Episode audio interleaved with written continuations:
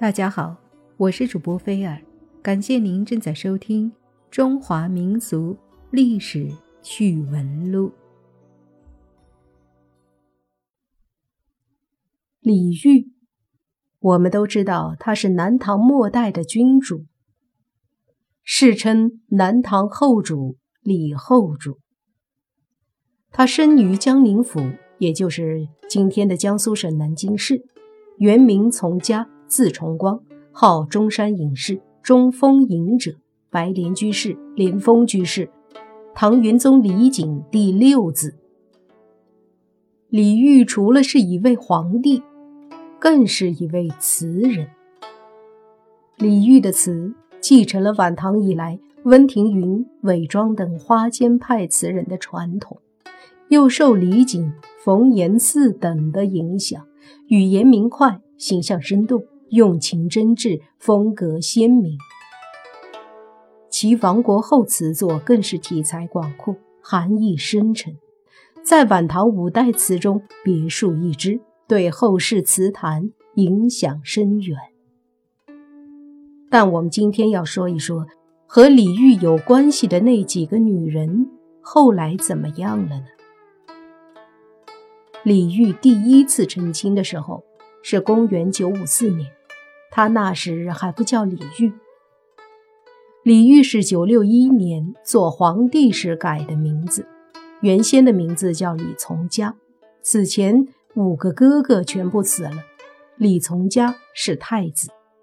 李煜妻子是宰相周宗的长女，叫娥皇，年长李煜一岁，十九岁。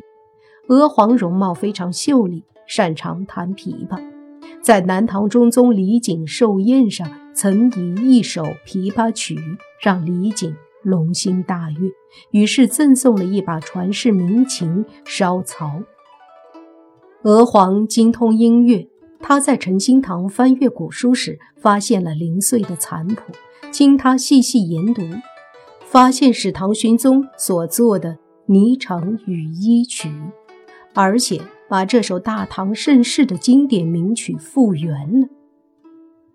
大唐盛世的唐玄宗与杨贵妃仅仅过去了两百年，第一名曲居然零落成泥碾作尘，繁华当真如梦啊！李煜和娥皇确实是浓情蜜意，李煜曾有。烂嚼红绒，笑向弹郎唾。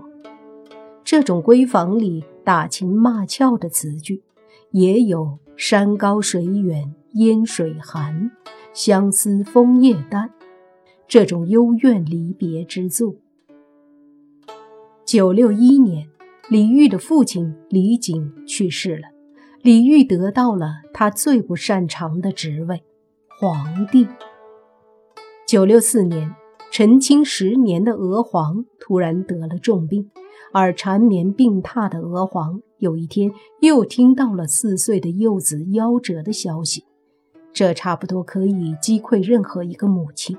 然而，更不幸的消息又来了：他生命中最爱的夫君与他的妹妹居然瞒着他偷情，在他最脆弱的时候，命运如此的不公。娥皇含恨而终。与李煜偷情的是娥皇的妹妹，小娥皇十四岁，叫女英，当时年仅十五岁。李煜有一首《菩萨蛮》，读起来好像电影一样：“花明月暗笼轻雾，今宵好向郎边去。发不相接，手提金缕鞋。”画堂难盼见，一向为人颤。奴未出来难，教君自意怜。把这胆战心惊的偷欢与大尺度的怜爱，描写得淋漓尽致。后来，李煜用皇后之礼娶了女婴，历史上把她叫做小周后，她姐姐是大周后。南唐灭国之后，小周后跟着李煜被软禁在开封。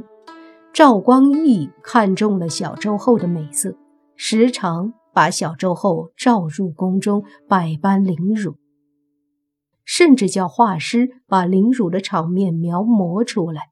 小周后每次回来都失声痛哭，李煜能做的只是陪他一起流泪。李煜死后，小周后很快也随他而去了。李煜的后宫其实还有不少的妃子。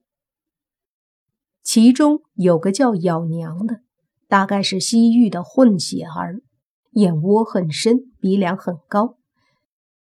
咬娘的绝招是用布裹着脚，然后用脚尖儿跳舞，类似于芭蕾舞。小小金莲让李煜爱不释手。从此之后，直到民国期间，中国的妇女就有了裹小脚的习惯。九七六年正月。李煜被押解开封，四十年来家国，三千里地山河，再也不属于他了。